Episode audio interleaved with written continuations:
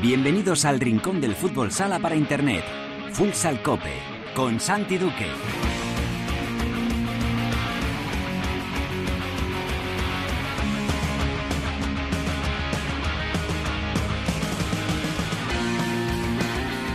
Hola, ¿qué tal? Bienvenidos a Futsal Cope, la casa del fútbol sala en cope.es. Hoy alcanzamos el programa número 328, es el octavo capítulo de la décima temporada en este espacio reservado a todos los amantes de este deporte. Ya lo sabes, nuestro rinconcito exclusivo para hablar sin mirar el reloj de fútbol sala. Ha habido parón por fútbol de selecciones y la nuestra, la selección española, se ha clasificado como primera para la ronda élite en esa clasificación para la Copa del Mundo Lituania 2020. Ganó España los tres partidos y ahora enseguida vamos a hablar con el seleccionador, con Fede Vidal. En la tertulia vamos a analizar cómo marchó el juego de España en esos tres compromisos oficiales. Por supuesto, hablaremos también del regreso de la liga este fin de semana y hubo un partido, el que le ganó remontando Córdoba a Oparrulo. Vamos a hacer todo en la tertulia con la ayuda de nuestro compañero del ABC, Miguel Zarza, de Óscar García y de Teresa Sendín. Hoy con la directora nos vamos a ir hasta el Líbano para charlar con un muy buen amigo de este programa, con un valiente, con Paco Araujo. Siempre, Javi Jurado y Albadá estarán al frente de la primera división femenina y Yolanda Sánchez nos contará lo ocurrido en la segunda división. Lo haremos todo acompañados de la mejor música, la que selecciona para Futsal Cope nuestro DJ particular, el manager de Megastar, Perico Sainz de Baranda.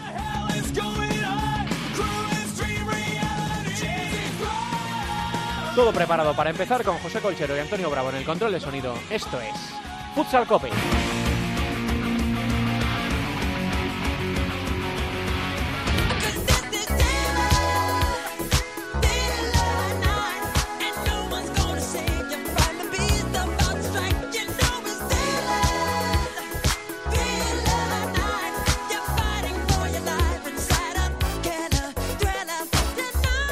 Primera división en Futsal Cope.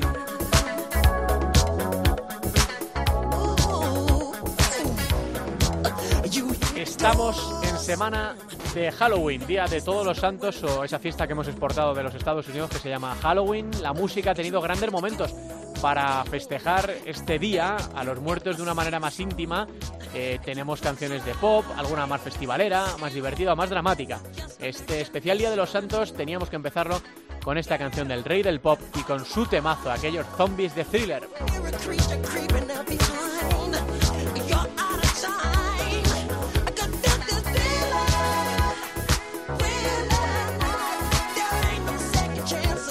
Estamos en comunicación ya con el seleccionador nacional de fútbol sala, con Fede Vidal, que ha conseguido llevar a nuestra selección, a nuestro país, a la siguiente ronda, disputada ya la ronda principal de la clasificación para el Mundial. España primera, que era el objetivo, con las tres victorias consecutivas para esa Elite Round. Fede Vidal, seleccionador, ¿qué tal Fede? Muy buenas tardes. Hola, buenas tardes. Y enhorabuena por la clasificación. Lo decimos siempre, Fede, que estas cosas para España, que es una potencia, parecen sencillas, pero luego eso sobre el papel, ¿no? Luego hay que llegar allí, en este caso a, Ciel, a Cielón Agora, a, a Polonia y conseguirlo, ¿no? Y conseguirlo además con pleno de victorias.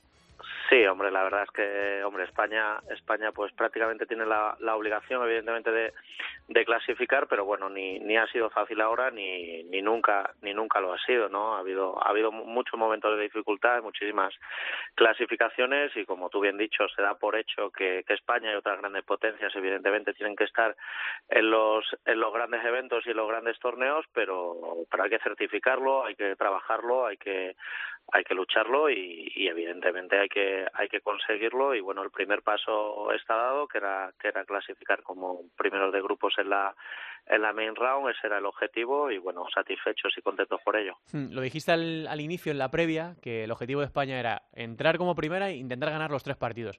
Esos objetivos se han conseguido Fede pero a nivel de satisfacción cómo de contento estás con lo que ha pasado en Cielón Agora de lo que tú te habías imaginado a lo que al final se ha conseguido qué nivel de satisfacción tienes bueno sabíamos que iba a ser que iba a ser complicado quizás no hemos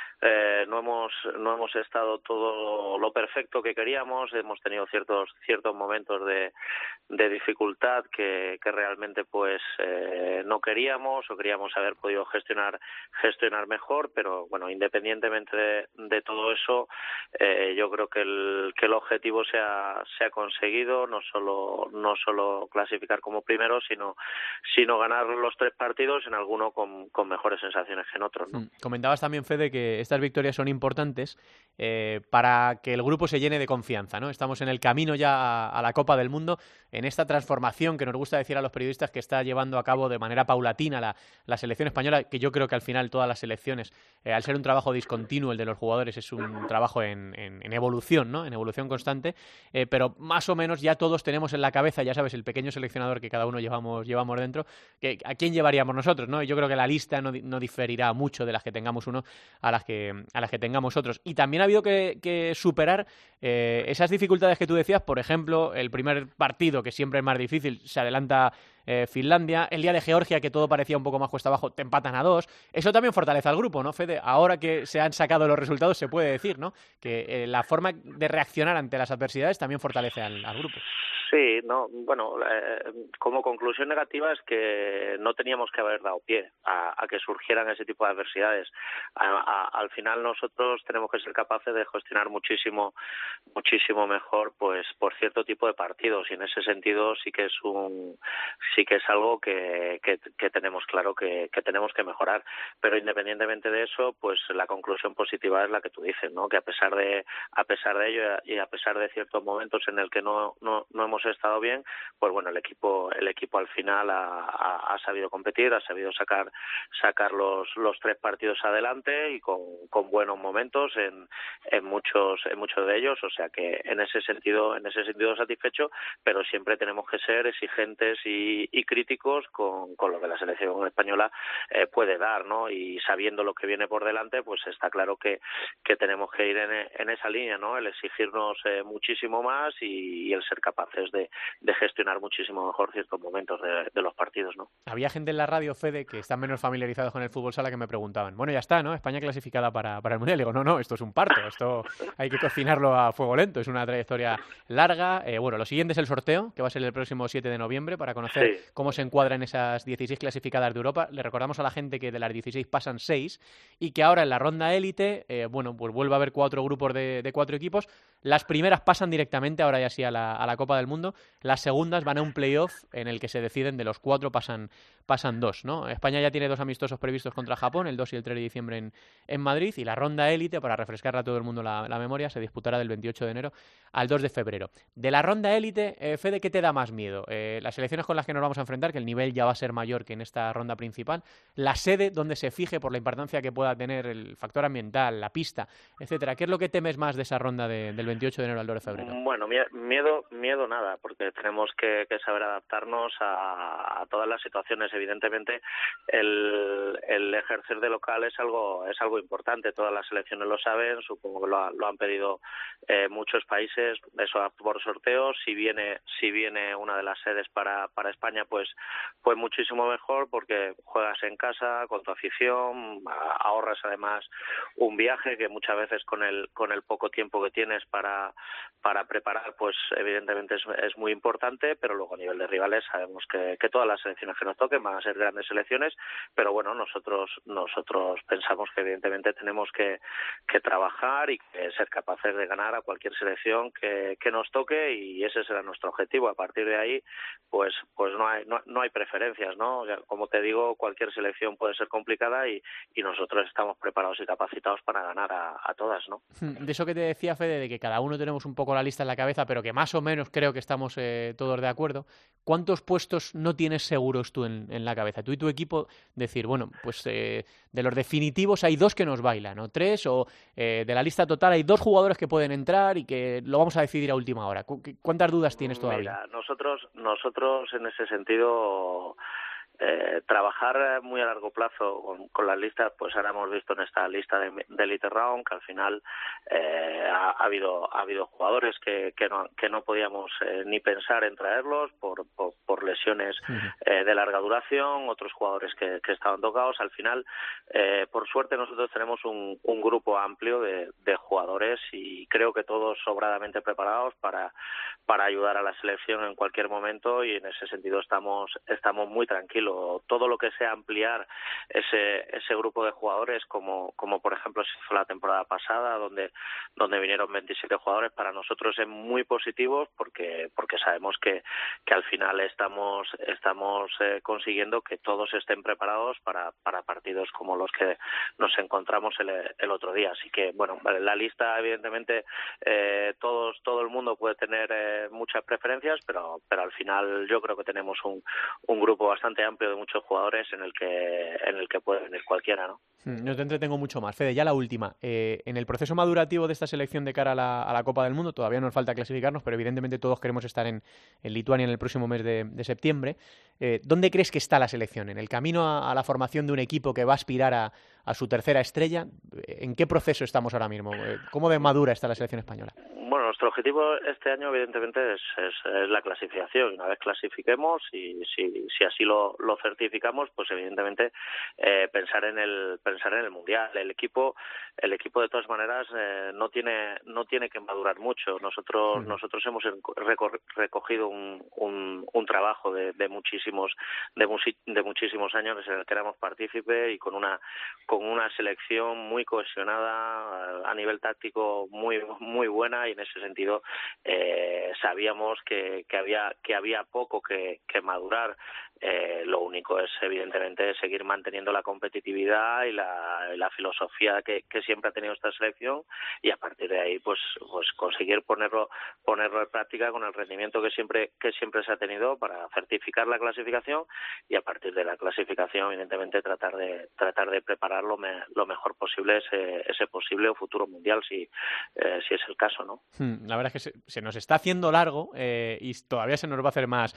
más largo. Esperemos que sea así porque eh, me refiero, si España se clasifica en la ronda élite a finales de enero, ya no tendrá que ir al playoff, que luego sería en el mes de abril, y ahí habrá ocho meses, eh, siete meses para terminar de prepararlo todo de cara a ese mundial que se va a disputar en Lituania en el, en el mes de septiembre. Pero bueno, como tú dices, Fede, paso a paso. Primero a ser primeros en esa ronda élite, que como has comentado es, es el objetivo principal, y luego ya eh, tendremos tiempo y estarán esos meses para terminar de dar las últimas pinceladas a una selección que va a intentar llevarse una nueva, una nueva Copa del Mundo. Fede, que nos alegramos mucho de que haya ido bien. Enhorabuena por el trabajo y por la clasificación y a seguir currando ahí con la, con la selección española. Un abrazo grande. Nada, muy bien. Muchas gracias a vosotros por llamar. Fede Vidal es el seleccionador nacional que ha clasificado a España para la ronda élite de, esa, de ese clasificatorio, eterno clasificatorio, para el, el Mundial de Lituania de, de 2020 del próximo septiembre de 2020.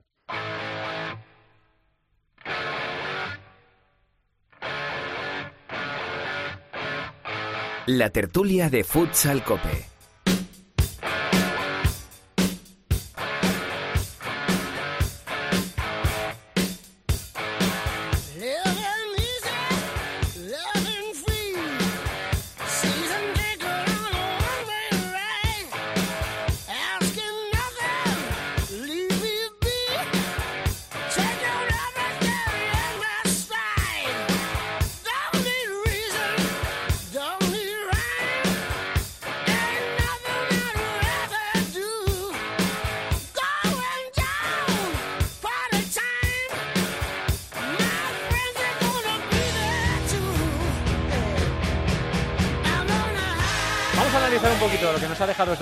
De la selección española. Recuerden, España 4, Finlandia 1, Georgia 2, España 3 y España 4, Polonia 1 en ese grupo disputado en Cielón ahora en la, en la main round, en la ronda principal de este clasificatorio para el Mundial. Está por allá Oscar García, ¿no? Padre fundador. Hola, Osquitar. Hola, buenas, ¿qué tal? Eh, ¿Qué te ha parecido España? ¿Qué sensaciones te, te ha dejado mmm, con esas dudas ¿no? que comentaba el mismo seleccionador Fede Vidal de partidos en los que nos metimos en, en algún pequeño lío, sin demasiados goles, que es un poco la inercia que está llevando últimamente el fútbol sala, pero con los deberes hechos de la clasificación como primero de grupo?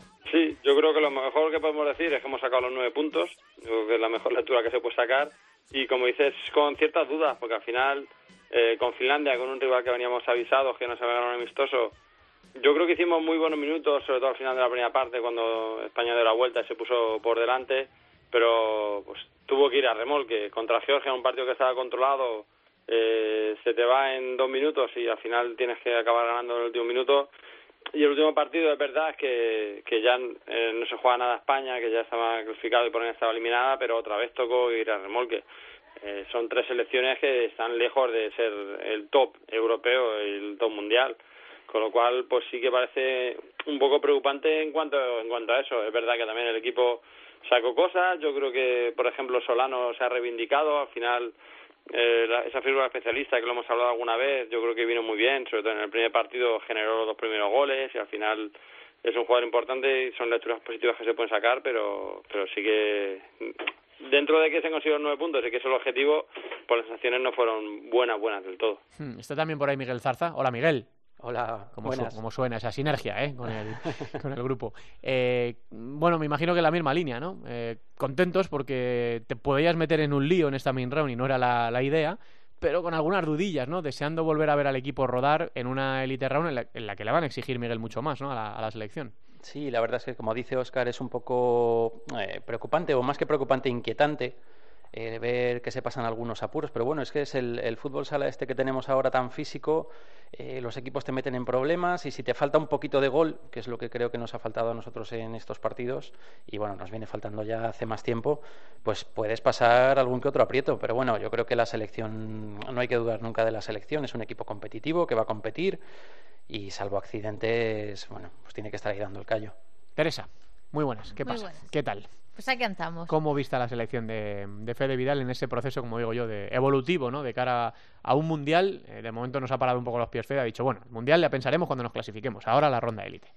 Eh, yo creo que nadie pasaba por la cabeza que España no consiguiera esa clasificación. Eh, hubiera sido una hecatombe mayúscula. que las sensaciones en cuanto a lo deportivo no hayan sido del todo lo esperado eh, también hay que tener en cuenta que había bajas de jugadores que sí o sí van a estar en próximas elecciones cuando se recuperen de sus problemas físicos y que son eh, países en los que el fútbol sala no está está avanzando pero no está muy muy desarrollado y al final tiran de, esa parte física más que de jugar bonito. Y en el momento en el que te pilla un equipo un poco más cerrado que te hace mm, tirar de otras mm, técnicas de que no estás tan acostumbrado, al final eh, se te hacen un poco complicado, pero había que pasar el, el, trámite y es lo que hablábamos muchas veces. Al final la globalización es lo que tiene, el fútbol sala sigue creciendo y ahora cada vez va a haber más países que te pongan las cosas complicadas. De aquí al 28 de enero, ¿esperáis muchos cambios en la convocatoria de, de España mirando estados de forma, lesiones de larga duración? Vamos a recordar a la gente la lista que llevó Fede a a Polonia, con Juanjo, con Ortiz, Bebe, Fernán, Rafa Usín, Jesús Herrero, Tolrá, Bollis, Solano, Adolfito, Lin, Joselito, Raúl Campos y Juan Emilio. Mm, ¿Atisbas, eh, Oscar, muchas variaciones de la lista de la Elite Round? Eh, hombre, tenemos a Ricardo, a Pola, a Lozano y a Miguel lesionados. Eh, entre esos cuatro y los 14, 15 que han ido con Adri, pues de ahí van a salir. Al final, pues eh, es verdad que los Bollis, eh, no sé si Solano, quizás los jugadores, pues están en una situación más, más en el filo, pues si se recupera Lozano, si se recupera Miguelín, si se recupera Pola, pues esos ocuparán, ocuparán sus lugares, pero básicamente... ¿Tú crees que para la Elite Round les va a dar tiempo a llegar? Yo es que creo que no va a tocar mucho, ¿eh? eh todavía queda bastante, todavía queda bastante. Sí, sí, sí, queda tiempo. Hay que ver los que están, los que están en forma en, en ese momento, pero yo creo que de esos 19 eh, raro será que no salgamos de esos 19. Hmm. Luego habrá que ver bajas y ese tipo de cosas, pero pero en entre esos 19 estarán los que estén bien físicamente. Es verdad, eh, Zarza, que, que, ha habido lesiones importantes que no teníamos en la cabeza, que han hecho variar algunos planes de, de Fede, pero a mí me da la sensación que por lo menos para la Elite Round va a mantener un poco este mismo bloque, que no que de repente no va a haber cuatro cambios en, en la lista. Creo, ¿eh? es, que, es mm, lo que dice Oscar. Eh, pueden haber terminado su periodo de baja o salir de la lesión, pero luego queda coger otra vez el ritmo competitivo. Entonces, ¿qué haces? ¿Vas con los que tienen más nombre y en teoría son mejores? O... Tienen más jerarquía, ¿no? Claro, con más jerarquía. Y, te expones a que no vayan al 100% y pierdes a otro que a lo mejor no está a ese nivel pero va a ir al 100%. Entonces es una, es una cuestión importante. Pero queda mucho. Lozano sí. está volviendo a entrenar ya con el equipo, con lo cual al final son tres meses casi lo que queda por delante, tres meses. No, y que, y que de estos que, que han ido ahora, puede, esperemos que no, pero puede haber algún lesionado, ¿no? Pero yo creo que, que para el Mundial es otra cosa, porque eso para eso queda un año. Primero hay que clasificarse, pero que creo que para la Elite Round eh, si no hay mucha novedad ni mucho cambio, yo creo que no va a haber una variación brutal de esta lista a la de el mes de enero. Vamos no, a ver. No, ni la del Mundial. Yo creo que hasta el Mundial, el otro día lo comenté, creo que eran 27 jugadores los que ha convocado Fede en el año y pico que lleva en la selección. De esos 27 hay que contar que, que un tercer portero sería Carlos Barrón, yo creo, que, han ido, que ha ido alguno más, pero que de esos 27 no se va a salir. ¿Qué dices, Teresa? Lo que venimos hablando en pasadas eh, convocatorias, siempre los seleccionados estamos acostumbrados a que tienen su núcleo, su equipo base y a partir de ahí van moviendo fichas según lesiones, estados de forma puntuales y demás. Que de aquí a enero se recuperen los que están lesionados es lo esperado, que veremos cómo están sus estados de forma, pero yo creo que la línea va a seguir siendo continuista y, y cuando nos clasifiquemos, que todos esperamos que lo, que lo hagamos para el Mundial, eh, todo el ciclo que solimos hablar de Eurocopas y Mundiales eh, se cerrará con, con ese bloque. Recordemos clasificadas, las 16 selecciones clasificadas en Europa, España y Finlandia en el grupo de España, Eslovenia y Ucrania, Azerbaiyán y Eslovaquia, Italia y Bielorrusia, Kazajistán y Rumanía, Serbia, Francia, Rusia, Croacia y Portugal y la República Checa. Eh, de estos, a bote pronto, a día de hoy, Oscar, eh, que, nos, que supongan un problema porque el sorteo es limpio, ¿no? No, hay, habrá casa de serie y... ¿Pero por coeficiente o por, o por el resultado? Creo, por coeficiente creo que son y luego... Es que no sé, porque ha habido seis grupos ahora, con lo cual luego va a haber cuatro nada más. Claro. Los primeros no están asegurados, pero yo creo que por coeficiente, sobre el papel, deberíamos estar España, Rusia, Portugal y, nos, y Kazajistán en, en ese primer pombo, que no nos podríamos enfrentar contra esos y luego el resto pues ya sí que sería más abierto. Va a depender mucho también de donde sea. España ha, solicitado ser, sede. También eso también siempre es importante, porque claro, no es lo mismo jugar eh, contra Italia en España que contra Italia en Italia. Entonces eh, habría que ver pero vamos, en principio de esos grupos el primer clasificado pasa directamente y el segundo jugará una eliminatoria de playoff con los otros segundos. Hmm. Entonces yo creo que, hombre, sobre el papel España tiene que ser también primera, sobre todo si quitas a Portugal, Rusia y Kazajistán, despeja bastante el camino, pero al final siempre pues selecciones como Eslovenia, como Serbia, como Italia, al final te pueden meter en un problema y como digo, no es lo mismo jugar aquí en casa que jugar que jugar fuera, entonces habrá que ver también ese condicionante. Hmm. ¿Algo más que queréis decir, eh, Teresa, Miguel, de, lo que ha pasado con la selección española o, o miramos ya a la Liga Nacional de Fútbol Sala? Que queremos más. A mí se me hacen cortos estos periplos de selección que al final ah, cuando te terminas de enganchar, bueno, pues ya se termina. No, con, con esto, con esta clasificación, ya nos hemos clasificado para la, para la Eurocopa, ¿no? Para la... Eurocopa, la que comenté que ya es como la como las de fútbol. Sí, sí, sí. Como las de Champions y como las. Entonces ahí sí que habrá una liguilla de, de cuatro equipos que jugaremos seis partidos, eh, tres en casa y tres fuera durante un periodo de tiempo, o sea que eso sí que va a ser un poco más largo. Tendremos parones con dos partidos, pues habrá tres parones con dos partidos. Nos va, nos va, a, nos va a costar un poquito acostumbrarnos a todos estos cambios. Sí, sí, sí, sí. Bueno, poco a poco es verdad que... Todo se está futbolizando y eso, es, una cosa más. Está ocurriendo también con la UEFA Futsal Champions League, ¿no? Y bueno, pues poco a poco se, se va metiendo... En teoría la Champions también hay el proyecto de que acabe siendo así, de que no siendo mini grupos como ahora, sino que acaben siendo grupos más prolongados, pero todo eso aún hay que trabajarlo. Hmm, eh, bueno, decimos que no ha habido Liga Nacional de Fútbol Sala por, por, el parón, pero sí ha habido un partido adelantado a la jornada número 9 el espectacular Córdoba Patrimonio 3 o Parrulo 2. Digo espectacular porque se puso ganando eh, por 0-2 el equipo gallego y lo levantó. Eh, lo remontó Córdoba en unos minutos de, auténtica locura. Eh, consiguió darle la vuelta al partido pues entre el 36 y el 39. Los goles de Manu Leal, de Palo del Moral y de Keco que le dieron la victoria a Córdoba, que llevaba unas jornadas complicadas y que ha vuelto a saborear esos tres puntos. Estamos en comunicación con uno de los jugadores de los artífices de la victoria, con Pablo del Moral. Hola Pablo, ¿qué tal? Muy buenas tardes. Buenas tardes, ¿qué tal? Bueno, a vosotros eh, el parón ha sido distinto, ¿no? Porque para vosotros ha sido casi, casi, Pablo, una jornada normal, ¿no?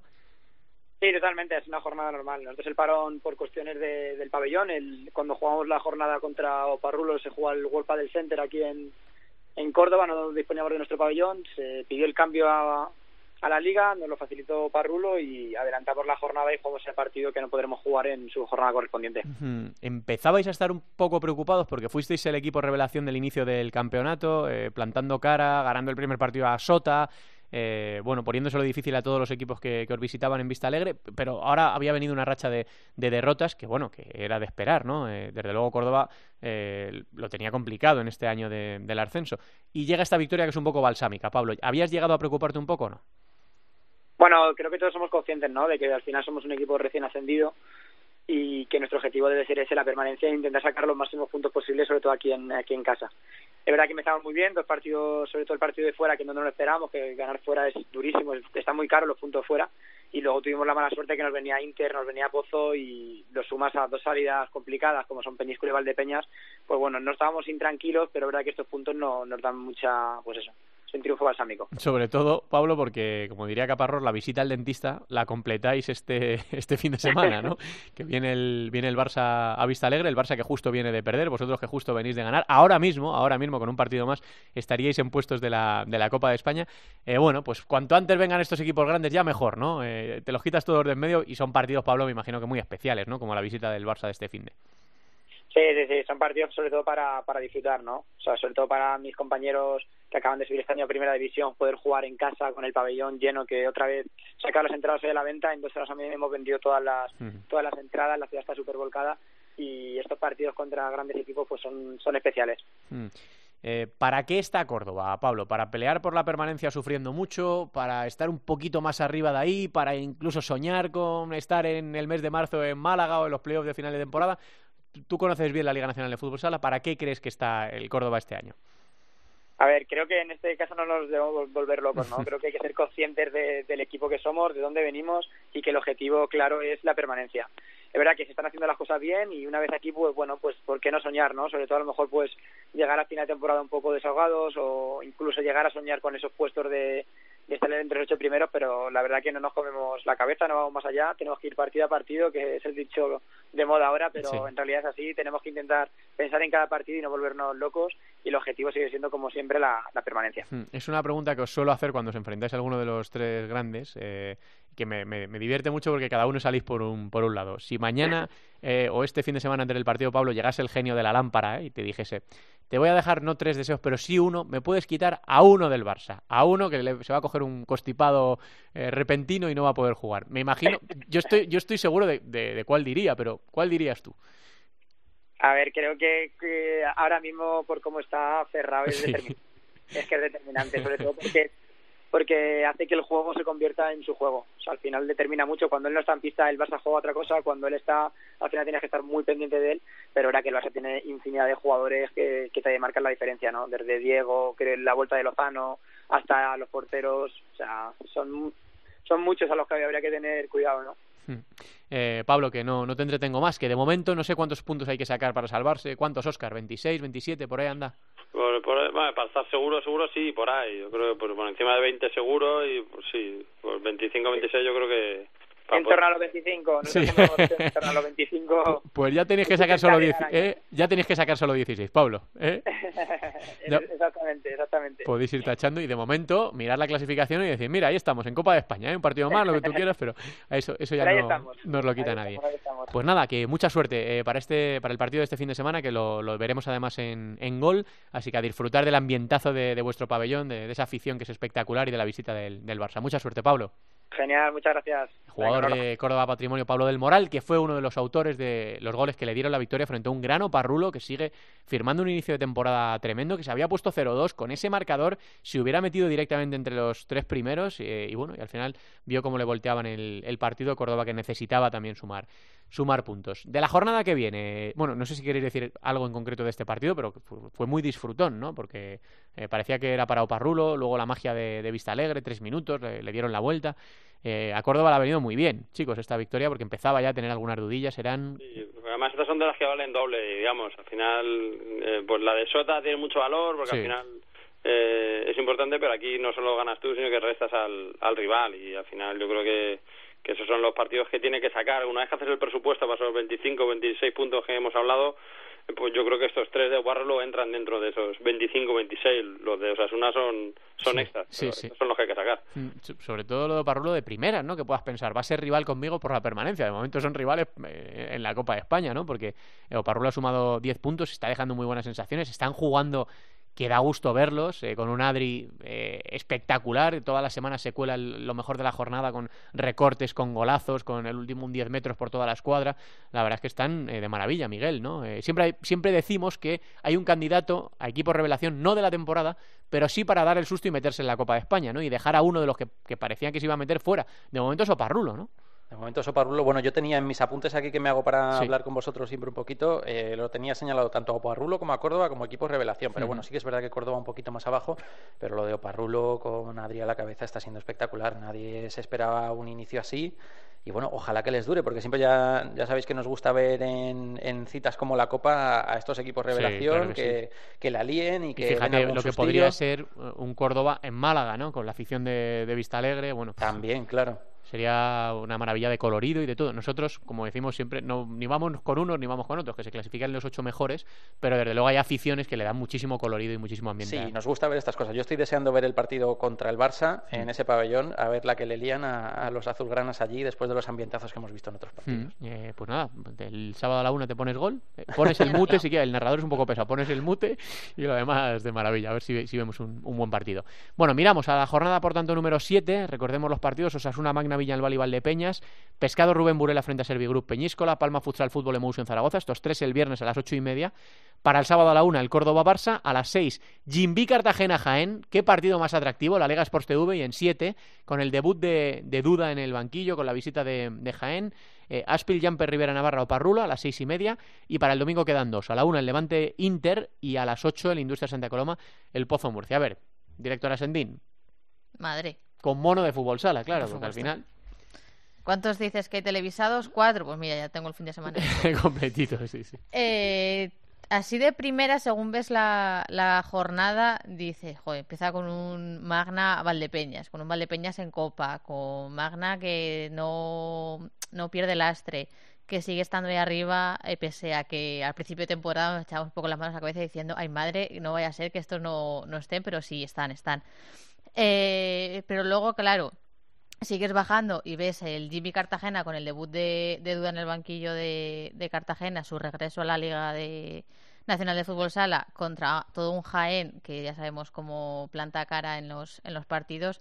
Yo me quedaría con esos dos. Pero claro, luego el domingo ves que es un Levante Inter, el Levante con necesidades de tirar para arriba y un Inter que tampoco puede aflojar mucho porque se le quitan el liderato si se descuida. Mm, ¿Puedo verlos todos? Sí, pues lo que tú quieras, claro. Sí, sí, sí. Vamos a elegir uno, pero se pueden elegir más. Miguel, ¿tú qué dices? Yo me quedo con, con el debut de dudas y sin ninguna duda, valga la redundancia. Sí, tengo muchas ganas de ver a ese Cartagena con el técnico, en, con su nuevo técnico en el banquillo y a ver cómo, cómo va ese proyecto, si adquiere un puntito de, no quiero decir seriedad, porque es un proyecto serio, pero con duda da un paso un paso hacia adelante, yo creo. Entonces vamos a ver cómo cuaja duda ahí. Y bueno, yo ya tengo apuntado por ahí, el, me parece que es 14 de diciembre, el Pozo Cartagena. Sí, sí, claro. Pero luego eso va a generar mucha, eh, bueno, pues mucha, eh, iba a decir polémica, pero polémica no es la palabra, ¿no? Mucha expectación, eso sí, mucha expectación el partido. Mucho morbo, sí. Sí, sí, morbo también. ¿Y tú, Osquitar, qué dices? ¿Que este Jimby Jaén es el que más te apetece ver también? Es que puede ser poco original, es que al final eh, son palabras mayores, es que es duda, es que es y no era fácil, ¿eh? Porque tenía que desvincularse de Rieti, ¿no? Eh, bueno... Sí. al final eh, se hablaba de que había sido el objetivo para el verano, porque al final no se había cerrado. Yo creo que al final esto sí que ya es la apuesta definitiva de Jimby, o sea, esto sí que ya decir eh, vamos a tope y ya no hay excusas. Ya con este cambio yo creo que es eh, pues igual que cuando ficha los fichajes importantes parecía que, que querían dar el paso, para esto sí que ya no hay ningún tipo de excusa. Yo creo que ahora tiene que, cambiar el equipo y a ver cómo a ver cómo es duda en un equipo que, que no está hecho para ganar títulos todavía. Hmm, ¿En qué posición queda André Brocanelos? ¿Sigue en el club? Eh, ¿Se marcha de Jimby? No, no sé, no sé, no. Hmm. pues duda en, en Pozo no tenía segundo como tal. Al final ejercía el de filial y Fran Serrejón alguna vez también ha estado. Eh, lo hacía también con Josan. Con sí, este mira, estoy leyendo en la prensa murciana que eh, seguirá en el club en otras funciones dentro del organigrama, ¿no? Eh, Brocanelo que asumió el equipo el año pasado cuando fue destituido Guillamón. al final ha sido el primer equipo en cambiar de, entrenador. Bueno, pues la verdad es que ese partido mola. sábado a las 6, en 7 y en la Liga Sports TV. ¿Ese, ¿Lo narras tú, jurado? ¿Ese? Ok, símbolo del pulgar para arriba. Así que Pues nada, ahí estaremos, ¿no? Como dice Teresa, cuatro partidos que se pueden ver en la tele, eh, tres en la Liga Sport, en Sport 3, en 7TV y en, y en Gol, eh, el Córdoba Patrimonio Barça, que será el cuarto. Así que a disfrutar, que yo he echado mucho de menos la, Liga Nacional de Fútbol Sala este, este fin de semana y vuelve a coger ahora velocidad hasta el siguiente parón de, de selecciones. ¿Algo más, chicos, que queráis decir? ¿Algo que se nos quede por ahí? Siguiente parón de selecciones, que si no me va la, la memoria, los amistosos contra Japón. Sí, 2-3 de diciembre, pero... Eh... En, Boadilla y en Torrejón. Torrejón, sí, sí, sí. aquí en, en Madrid. Eh, estaba pensando también que hay un Pozo Inter que se aplaza por la Champions, ¿no? Por la Elite Round. Sí. Tiene demasiado calendario en la mente, no me llama tanto. Sí, sí, sí, sí. Se aplaza, hay un, hay un Pozo Inter que se aplaza que es el algo entre medias de noviembre. ¿eh? Sí, sí, claro, el, 17 de noviembre creo que se Y se va un miércoles. Claro, sí, se adelantará, igual que el del Barça, también se, se tendrá que mover. Pues mira, no sabía que coincidía precisamente con ese partido, no lo había mirado yo tampoco. Sí, sí, hay un Pozo Inter que se va un miércoles, mira, os lo voy a confirmar de hecho, el 27 de noviembre se va a jugar el, el Pozo Inter, así que uno de los eh, el clásico del fútbol sala español. Pero bueno, yo como siempre mirando muchas fechas para adelante. Nos quedamos con esta, esta jornada que va a estar muy bien y que tiene muy buena pinta y que estamos todos deseando que, que llegue. ¿Algo más que quieras decir, Miguel?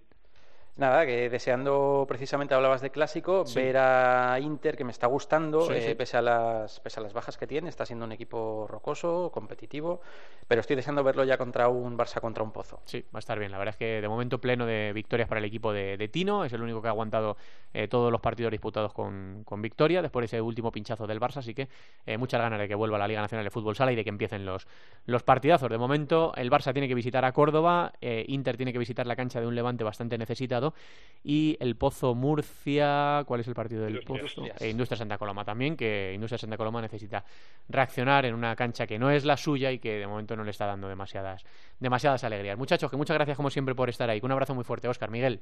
Un abrazo. Vamos ya con Futsaleros por el Mundo.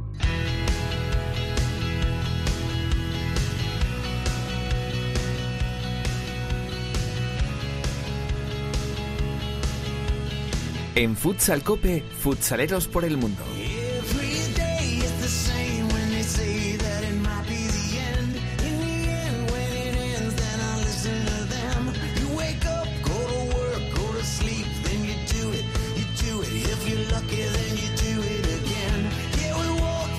Bueno, digo, decía yo en la entrada que Paco Araujo es de nuestros eh, futsaleros por el mundo preferidos. Decía yo que es un valiente y él no lo entenderá así, porque él cuando estaba en Canadá, que es un país tranquilo, él estaba anhelando volver al Líbano.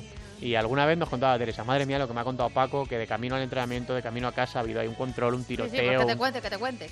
A ver, está ya está la cosa tranquilita. A ver, Paco, ¿qué, ¿qué, pasa? Muy buenas. Hola, ¿qué tal? Muy ¿Qué, buenas. ¿Qué pasa por el Líbano? Que me asusta Teresa. ¿Ha habido algún susto últimamente? O... Bueno, este, ahora ha habido una, una huelga, una huelga general, la gente... La verdad es que a mí me pilló en Bahrein, porque estábamos jugando la calificación, y desde hace dos o tres semanas pues el país ha paralizado, se ve que la, la gente está pidiendo que el gobierno salga y al final pues parece que hoy o ayer el gobierno dijo que, que se iba y bueno, ha estado todo paralizado, eh, las calles cortadas y bueno, ha sido un poco un poco caos. Era, difícil encontrar comida, hoy por fin hemos podido salir y encontrar comida en un supermercado cercano, pero hemos pasado unas semanas ahí un poquito, un poquito, un poquito raras, ¿no? Pero bueno, ya se parece que se hará la cosa y, y esperemos que se arregle porque te digo, estamos eh, la niña sin ir al colegio y todo cerrado y bueno, un poquito un poquito caos. Bueno, la verdad. Un poco, bueno, pues al final en un país complicado, ¿no? Vosotros lo lleváis fenomenal y, y, vivís allí alegres y contentos, pero bueno, a veces se producen estas, estas situaciones que esperemos que se solventen cuanto, cuanto antes. Y hablando de lo deportivo, eh, tenemos que hablar de esa clasificación para la Copa de Asia que ya tenéis en vuestro bolsillo después de pasar esa, esa clasificación de la East Zone, donde estabais, eh, bueno, perdón, de la West Zone, donde estabais con el, en el grupo de Qatar, de Arabia Saudí y de, y de Oman. Eh, ¿Cómo has vivido esta clasificación para esa Copa de Asia del año que viene? Bueno, la verdad es que, que muy muy contento con, con el resultado obtenido porque ten en cuenta, Teresa, que, que el Líbano venía sin seleccionador desde hacía casi dos años Entonces, bueno, lo que no tener seleccionado significa no jugar ningún partido, ni entrenar, ni hacer ningún entrenamiento en dos años. Pero bueno, a mí me llamaron, yo llegué al Líbano eh, en febrero y bueno, los jugadores me llamaban para volver, me decían que porque no volvía, bueno, era una cosa que no dependía de mí. Yo aquí he venido un poco, volví un poco para trabajar más en fútbol, ¿vale? De hecho estoy, estoy trabajando en la universidad como director deportivo de fútbol y haciendo más cosas de fútbol que de fútbol sala y me llamaron para coger el equipo el 1 de septiembre. Entonces, claro, yo tenía un viaje programado a Manchester para ir con mi hijo a la universidad y entonces, bueno, pues el equipo empezamos a entrenar pues el día, como el día 20 de septiembre.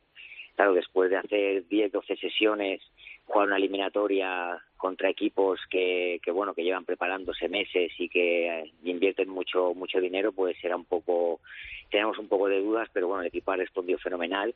Y justo de todas las eliminatorias que hemos jugado, ha sido la primera en la que he notado que, éramos infinitamente superiores a, al, resto al resto de equipos, excepto el partido contra Saudi Arabia eh, de Luis Fonseca, que tuvimos un poco más de dificultades. Los otros dos partidos los solventamos holgadamente y la verdad es que muy, muy satisfecho con el resultado, la verdad. ¿Cómo has eh, visto de cómo ha sido ese retomar esa, ese trabajo con la selección después de ese break que comentabas que te habías ido a Canadá? ¿Cómo ha sido el volver, volver a poner tus rutinas, volver a trabajar con el equipo y empezar prácticamente desde cero? Bien, la verdad es que muy sencillo porque, bueno, de la, de la selección inicial que, que creé en 2012, 2013 después del, de la Copa de Asia de 2012 en Dubái, había como 6 siete jugadores y el resto eran jugadores que ya había tenido con la, con la primera selección sub-20 que se hizo en el Líbano. Entonces los jugadores los conocía y, bueno, la verdad es que muy sencillo. Ellos tenían muchas ganas de que yo volviera y yo también tenía muchas ganas de disfrutar de disfrutar con ellos porque la verdad es que, que bueno, el trabajo se quedó un poquito a medias, ¿verdad?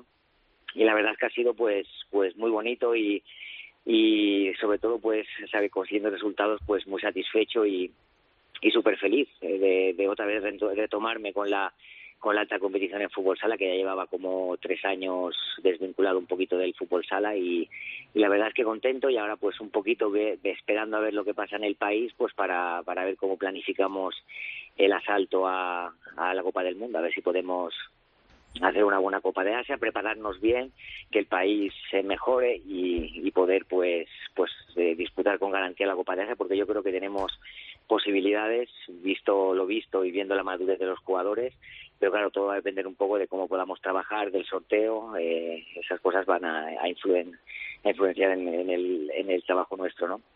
Eh, con tu vuelta a la selección, eh, ¿se te han marcado unos objetivos de estar en esa Copa de Asia, de estar en un Mundial, de llegar hasta dónde con esta selección?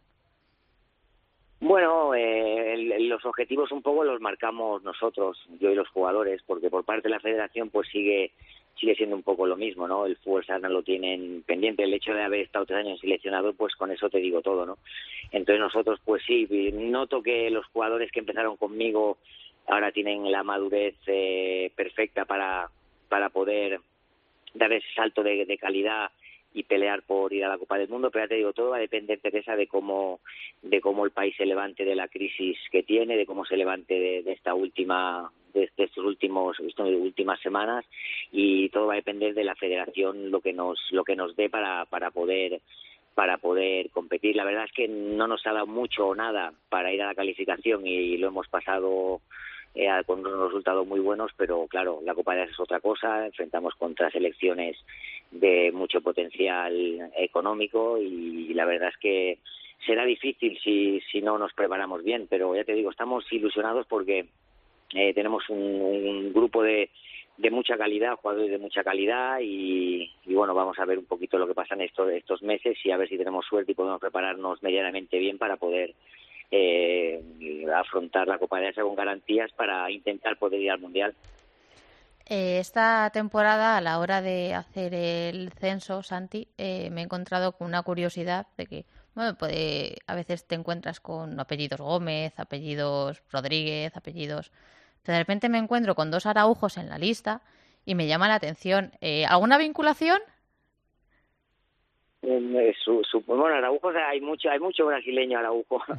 Araujo hay mucho brasileño, pero español sí, mi hijo ha empezado a jugar en Manchester Además me sorprendió porque estuve allí como dos semanas y me dio para conocer un poco el futsal inglés y bueno, y el Manchester pues me encontré con un entrenador español, eh, Sergi Saldaña, eh, también varios jugadores españoles, jugadores que habían estado en Marfil, jugadores eh, que habían jugado eh, casi en la élite en España y sí, sí, pues, pues mira, la ha ido para allá y ha empezado a estudiar ahí en la Universidad de Manchester y, está jugando con el, con el equipo de Manchester Futsal y la verdad es que, bueno, me, me, pareció muy bien, no sé, estuve muy a gusto con ellos allí, conociendo un poco el futsal inglés y, la verdad que, bueno, a ver si, si se abre camino el fútbol sala y, y puede llegar a puede llegar a algo, ¿no? Scouting del mundo que ponga la mirada en Manchester porque ¿para dónde tira? ¿Para España o para Líbano? ¿Nos lo quedamos o te lo quedas? No, para el, para el Líbano mejor para España. mejor que, que, tire, que tire para España, que, que aquí aquí no se sabe lo que aquí no se sabe lo que va a pasar mañana, que es un poquito un poquito complicado. Ojalá que tenga suerte, que ahora mismo está entre fútbol y, y futsal, está jugando a fútbol ahí también en la universidad. Bueno, le está estudiando ahí un programa con el Manchester City un programa vinculado con el fútbol, eh, con la Universidad Metropolitana de Manchester, pero bueno, siempre le gusta mucho el fútbol sala y siempre, siempre ha sido futsalero también, así como, como su padre. Paco, que nos alegramos mucho de que estés bien, a ver si se calma la situación en el, en el país y podéis desarrollar vuestra vida normal y que ya sabes que en la medida de, lo posible, teniendo en cuenta las circunstancias, Teresa os cuida aquí en la, en la distancia. Así que seguimos hablando. Paco, que vaya muy bien. Un abrazo grande. Venga, muchas gracias. y que vaya todo muy bien por ahí y gracias por acordarse por acordaros de, nosotros. Un abrazo a todos. Un abrazo grande, Paco. El seleccionador del Líbano, Paco Araujo, en comunicación directa para contarnos esos problemas que están atravesando en el, en el país y cómo tratan de desarrollar su, su labor de la mejor manera posible. Teresa. Eh, finalizada esa clasificación para la Copa de Asia del año que viene, eh, contamos con una gran presencia de seleccionadores españoles eh, en esa competición que arranca el próximo mes de febrero, entre febrero y marzo, donde recordamos que saldrán las, los representantes de, Asia en el, en el Mundial, donde ya teníamos, como hablábamos con, el, con Paco Arojo y su Líbano, también teníamos clasificadas de la semana pasada la Arabia Saudí de Fonseca y de Alberto Arteaga, y se suman eh, Japón con Bruno García, Tailandia con Pulpis y Carlos Corona y la Vietnam de Miguel Rodrigo y su colonia de españoles por, por allí. Así que nos, se nos viene por delante de esas, ¿te acuerdas? Esas copas de Asia con tanto seleccionador que hacíamos nuestro, nuestra rutina por allí de vez en cuando y se vuelven a, a acercar esas, esas, esas copas de Asia.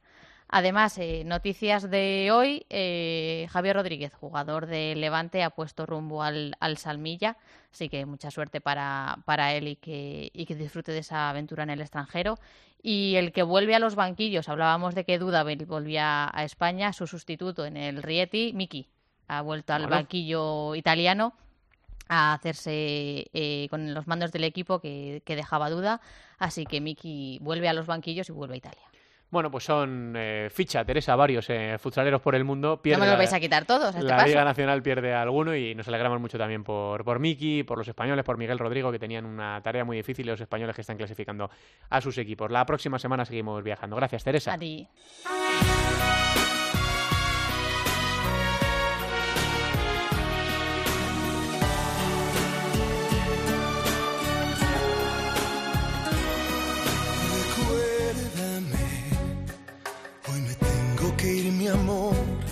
Recuérdame.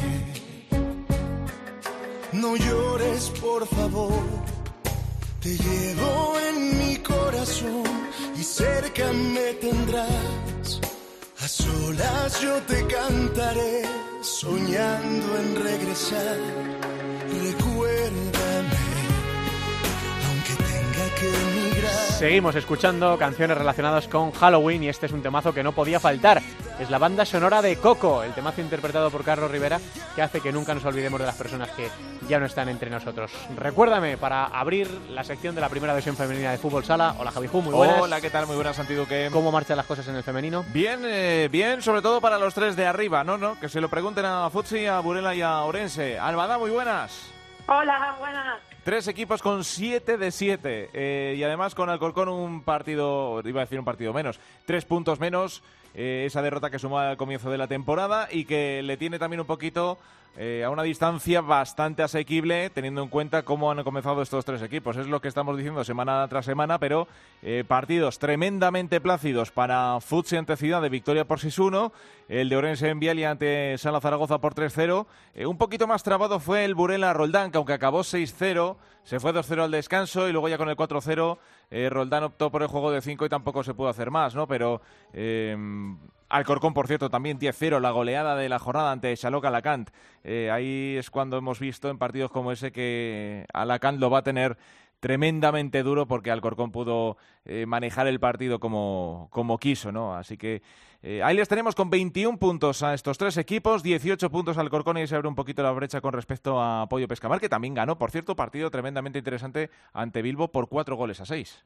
Bueno, la temporada pasada era habitual que cada jornada empezásemos diciendo, bueno, Burela y Futsi siguen a lo suyo y el resto, lo que son los humanos, ¿no? La- la- las jugadoras que, que, que son humanas, eh, cuáles son los resultados, ¿no? Porque parecía que, que Futsi y Burela estaban en, en otra galaxia. Este año eh, se ha sumado uno más eh, a esa galaxia que, que son de, de cosechar, pues, eh, todo victorias, de momento 7 de 7, que a veces parece fácil, ¿no? Porque eh, dices, bueno, es que te has enfrentado a equipos que que supuestamente no están en tu liga, aunque para mí están todos en la misma, pero pero hay a veces que, que escuchas a la gente como justificar un poco esa buena racha, pero creo que, que, que no es una justificación, creo que tiene un mérito tremendo porque hoy en día puedes perder eh, cualquier punto. Ya no digo que pierdas un partido, digo que puedes empatar y, y- perder algún punto eh, con cualquier equipo, porque el fútbol sala sabemos cómo es, muy rápido, muy dinámico y, y todo puede pasar en una pista. Pero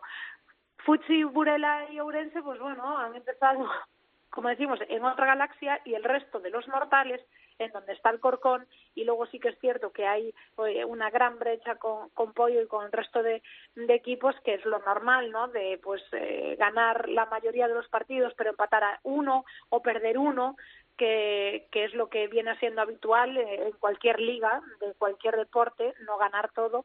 Y bueno, a ver eh, qué nos depara. Es cierto que la jornada que viene hay un pollo ourense, que es un partido importantísimo para Ourense que siga demostrando que realmente está en la otra galaxia y no la de los mortales y porque Pollo eh, es uno de los equipos que más está apostando por el fútbol sala femenino y juega en su pista que es muy difícil y creo que ahí se van a determinar muchas cosas. Hmm, ese pollo orense, porque luego tenemos a Futsi que recibe a Leganés, eh, a Leganés que se le escapó la victoria 2-1. Empe- Comenzó ganando, pero luego al final, en lo- el tramo final, con eh, Peñas Plugues ahí apostando también, eh, bueno, pues con el juego de 5, ¿no? También que no pudo hacer nada Leganés, 2-1, victoria y, bueno, pues Leganés que recibe al líder, nada menos. Burela juega en cancha de Sala Zaragoza, que ya sabemos también del equipo zaragozano y su buen comienzo de la temporada. Y luego tenemos un Roldán Alcorcón, que también, ojito, ¿eh?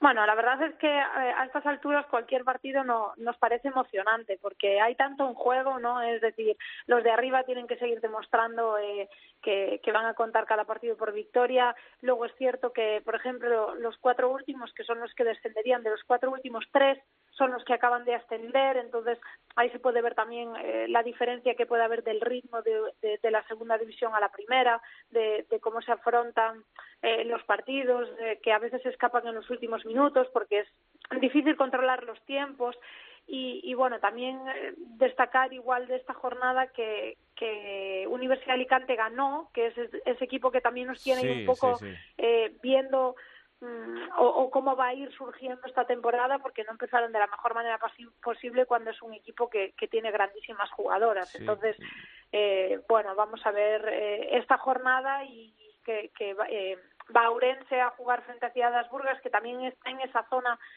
baja de, de la clasificación, entonces vamos a ver, vamos a ver, porque hay muchos partidos interesantes en los que hay bastante en juego, Mm, aunque estamos sí. eh, eh, empezando la temporada prácticamente. Para la Universidad de Alicante su segunda victoria de la temporada y por lo menos quitarse un poquito la presión de ese mal comienzo del que hemos hablado. Eh, luego también, eh, aparte, hemos tenido lista de Claudia Pons para ese doble enfrentamiento eh, ante Eslovenia.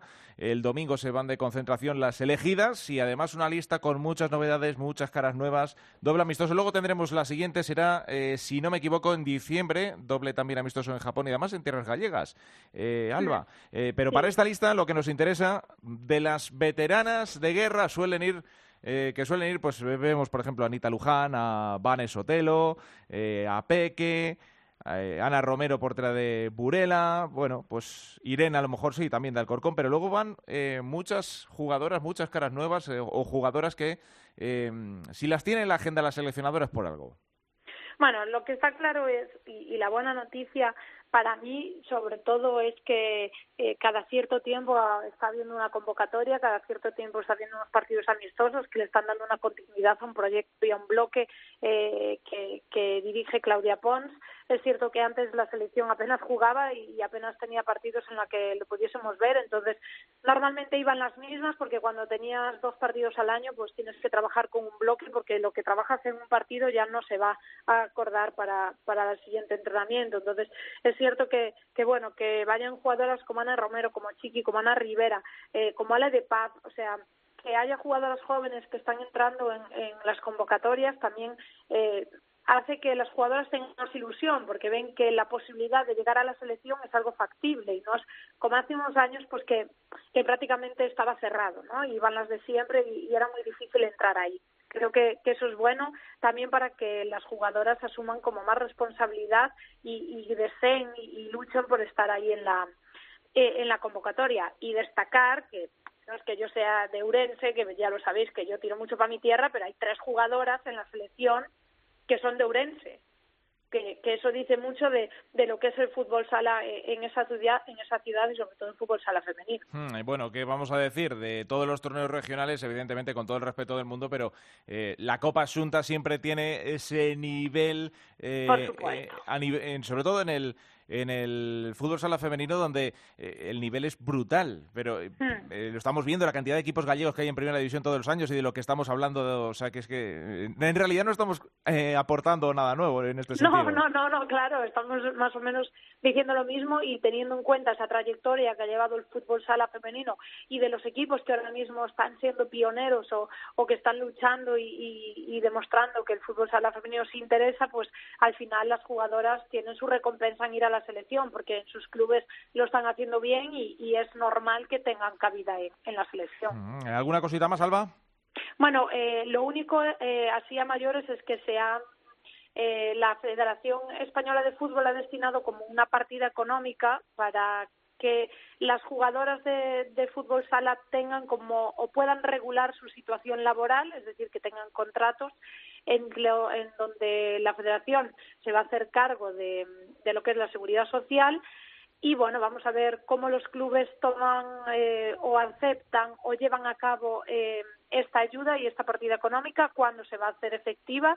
Y, y sobre todo, y lo que yo siempre digo, que para mí es lo importante, qué beneficios va a repercutir en las jugadoras y cómo esto lo vamos a ver en un futuro cercano, ¿no? Porque eh, al final eh, estoy desilusionada por cómo ha pasado todo con el fútbol femenino. Mm. Entonces vamos a ver qué pasa con el fútbol sala femenino si todas esas ayudas que van a llegar van a hacer que, el fútbol sala femenino crezca y que las jugadoras tengan más derechos, que al final es lo que por lo que todo el mundo debería de luchar porque son las verdaderas responsables de que este deporte crezca. Hmm, porque como eh, es una tontería que digo yo, pero muchas veces las cosas no pasan hasta que pasan y es que eh, bueno, lo comentamos hace poco, ¿no? Que a priori hay clubes que tienen eh, dudas sobre todo con, con si tienen sobre todo en su plantilla jugadoras no profesionales que como decía, por ejemplo, el presidente de Orense, ¿no? que a lo mejor dudaba que esas eh, ayudas pudieran llegar, pues como bien dices, hace falta que eh, se vaya materializando y vayamos viendo cómo va quedando un poco el, panorama ¿no? en el fútbol sala femenino, en el nivel en lo que cuanto a nivel económico y laboral se refiere que, pues a ver si llegan esas transformaciones, sobre todo en beneficio de las, de las jugadoras que son las protagonistas. Por supuesto, porque al final lo que por lo que hay que luchar es porque las jugadoras tengan un contrato y tengan unos derechos, ¿no? Que tengan una seguridad y, y, que estén cubiertas ante, ciertas circunstancias. Entonces, eh, espero que eso se cumpla y, es por lo que por lo que seguiremos luchando, ¿no? Para que las jugadoras tengan más derechos, más repercusión y más visibilidad. Próxima jornada este fin de semana y estaremos con las jugadoras eh, de concentración en la semana que viene. El próximo miércoles, Alba, contamos contigo. No sé si en Madrid. ¿Estarás ya en Madrid? Por supuesto. Por supuesto, que en Madrid. Bueno, pues será todo un placer, por supuesto. Por supuesto. Por supuesto. Nos vemos en el estudio. Gracias, Alba. Un beso. Un saludo. Hasta luego. La segunda división en Futsal Copa.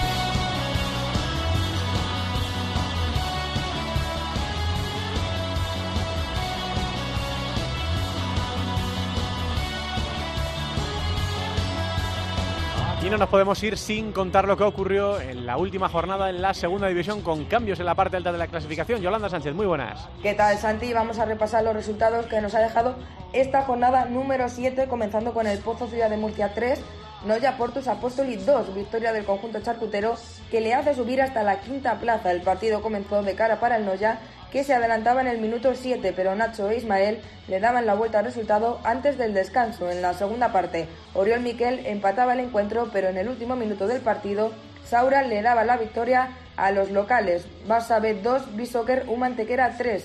Victoria del Antequera en un partido muy igualado. Comenzaba adelantándose el conjunto visitante gracias al tanto en propia puerta de Víctor Pérez y se marcharon a vestuarios con la ventaja del 1 a 3 en el marcador. En la segunda parte, David Peña redujo distancias, pero no pudo hacer nada para impedir la victoria del conjunto universitario.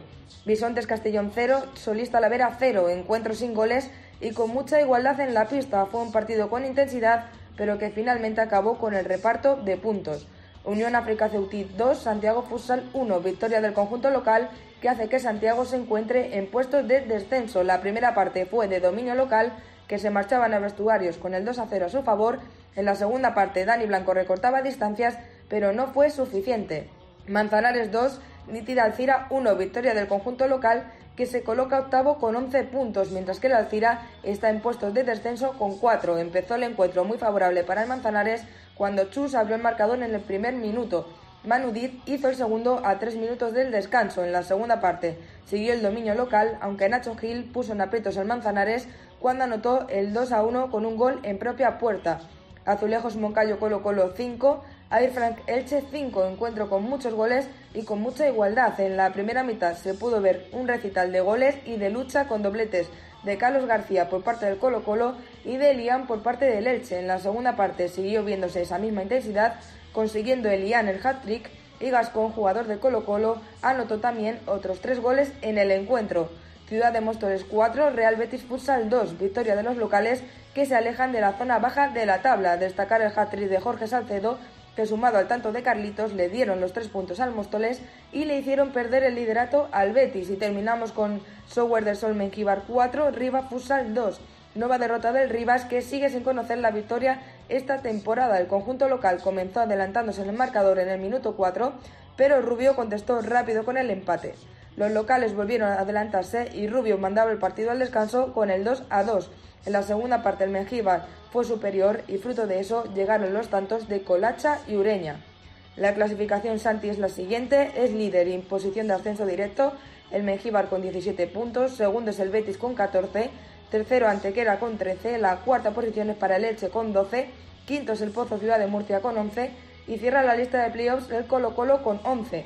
Por la parte baja de la tabla es colista Rivas con un punto, por encima y también en descenso Alcira con cuatro puntos y Santiago con cinco. La próxima jornada, que será la jornada número 8, dará comienzo el viernes a las 12 del mediodía con el Elche Barça B, a las 8 Santiago Colo Colo, el sábado a las 4 y media Betis El Pozo Ciudad de Murcia, a las 5 Antequera Mengíbar, a las 6 Talavera Manzanares, a las 7 dos partidos Noya Ceutí y Alcira Móstoles, y cierra la jornada el domingo a las doce y media, Rivas Bisontes.